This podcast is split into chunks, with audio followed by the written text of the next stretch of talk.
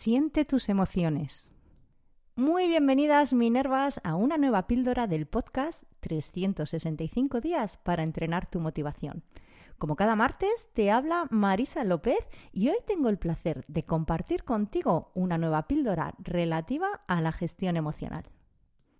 Es importante reconocer y sentir nuestras emociones, ya que son una parte natural y saludable del ser humano. Sin embargo, también es importante aprender a regular nuestras emociones y no dejarnos llevar por ellas de manera negativa. Esto puede requerir práctica, autoconocimiento, sin embargo, nos ayudará a tener relaciones más saludables y a manejar situaciones difíciles de manera más efectiva. Aprender a gestionar nuestras emociones también nos va a ayudar a mejorar nuestro bienestar general y tener una vida más equilibrada.